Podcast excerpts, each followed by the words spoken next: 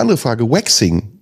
Ähm, kannst du als Mann dich von einer Frau waxen lassen?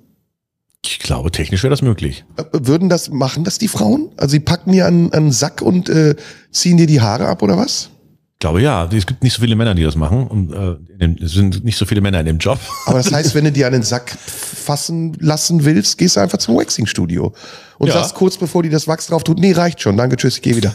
Ich will die Haare am Sack behalten. Wie du das komplett schon äh, ausgedacht hast. Ja, das ist ja, das hast du Du nicht in dem merkst, Moment. Das dass ist ja plane, aber- ein bestehender Plan. Ja. Aber so ein kleinkarierter Plan, so ich gehe ins Plan. Waxing-Studio und sag erstmal, rasieren Sie mir die Eier. Und nachdem die zweimal angefasst hat, sag ich denen, danke, ich will's doch nicht. Für ein Lümmelgedanke. Du, sch- ein richtiges Schlitzohr.